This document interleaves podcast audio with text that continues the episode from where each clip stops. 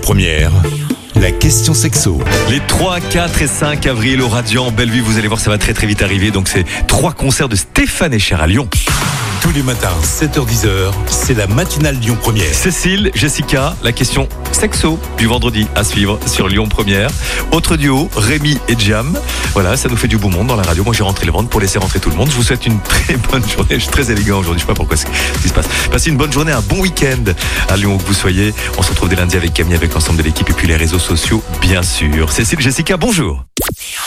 Comme chaque semaine, on se retrouve avec Jessica d'Espace Plaisir dans le premier arrondissement pour la question sexo. Bonjour Jessica. Bonjour Cécile. On parle aujourd'hui d'un sujet qui touche exclusivement les femmes. hein. Désolé messieurs, alors je vous avoue qu'on s'en serait bien passé. L'endométriose, c'est une maladie longtemps ignorée, malheureusement, elle est complexe. On a même coutume de dire pas une, mais des endométrioses parce qu'elle se développe pas du tout de la même façon d'une personne à une autre. Elle peut être très douloureuse et rendre le quotidien difficile à vivre. Jessica, est-ce que vous pouvez nous en parler? Oui, alors effectivement, il y a une grande méconnaissance autour de cette maladie, aussi bien de la population, mais aussi malheureusement encore du corps médical. C'est-à-dire qu'on a encore malheureusement beaucoup de médecins qui, qui ne sont pas forcément formés là-dessus, ce qui rend du coup le diagnostic de la maladie très compliqué. Donc tout simplement, c'est une maladie gynécologique chronique et qui touche voilà de plus en plus de femmes. Mais je pense que ça, ça a toujours touché beaucoup de femmes. C'est juste qu'encore une fois, c'était pas diagnostiqué correctement. Et tout simplement, euh, pour faire très simple, c'est des muqueuses utérines, donc l'endomètre, qui vont se développer en dehors de l'utérus. D'accord? Donc forcément, le corps va réagir pour essayer de se défendre. Ça va créer des inflammations, des douleurs, des saignements, et ça peut vraiment s'étendre à tous les organes qui sont autour. Ça peut jusqu'à monter euh, jusqu'à les organes intestinaux et tout ça. Donc selon la personne, effectivement, comme c'est des endométrioses, parce que je pense qu'il y a autant d'endométriose qu'il y a de femmes touchées. Et euh, ça va du coup persister jusqu'à la ménopause et malheureusement parfois encore euh, bien après aussi. J'imagine qu'avec cette maladie, il y a des conséquences dans la vie de couple ou dans les rapports, dans la conception d'un enfant? Oui, et là c'est la première raison d'infertilité.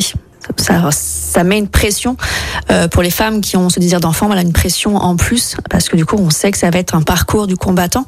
Donc cette pression en plus va forcément créer en plus des problèmes psychologiques qu'on va appréhender. Et effectivement voilà on a des douleurs pendant les règles, on a des douleurs en dehors des règles. Et là on va avoir des dyspareunies, donc des douleurs pendant la pénétration, mais aussi des douleurs en post-orgasme à cause des contractions que cela va créer. Donc effectivement c'est un peu un enfer en fait. Donc ça donne pas forcément envie en plus d'avoir des rapports, puisque quand on sait qu'on va avoir mal, du coup on se met encore plus la pression. Donc là on a la pression de l'enfant, on a la pression des douleurs, on a aussi la pression de vouloir faire plaisir à son ou sa partenaire. Donc du coup il faut vraiment communiquer autour de cette maladie. Il faut vraiment pouvoir situer ces douleurs, où elles sont exactement, à quel moment elles arrivent, pour pouvoir vraiment essayer de de- d'avoir une, une sexualité épanouie malgré ça, en sachant qu'on le répète, euh, la sexualité et les rapports intimes euh, ne sont pas forcément euh, de la pénétration. D'accord? Puisqu'effectivement, c'est quand même très douloureux. Il existe plein d'autres manières d'avoir des rapports intimes. Donc, on va plutôt se cibler sur des massages érotiques en externe, donc sur la vulve, et non pas forcément par de la pénétration. On vient de le voir, hein, on commence enfin à parler de l'endométriose. Il est important d'aller consulter en cas de douleur persistante. hein. Sachez qu'il existe désormais des services médicaux spécifiques à l'endométriose. D'ailleurs, à Lyon, vous pouvez les trouver à l'hôpital de la Croix-Rousse et à Saint-Luc, Saint-Jean. Merci Jessica d'avoir répondu à nos questions. Je rappelle que vous êtes gérante de la boutique Espace Plaisir dans le premier arrondissement et on se retrouve la semaine prochaine. Merci, à bientôt.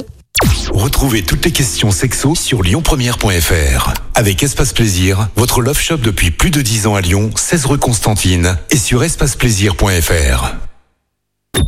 Écoutez votre radio Lyon Première en direct sur l'application Lyon Première, lyonpremière.fr et bien sûr à Lyon sur 90.2 FM et en DAB+.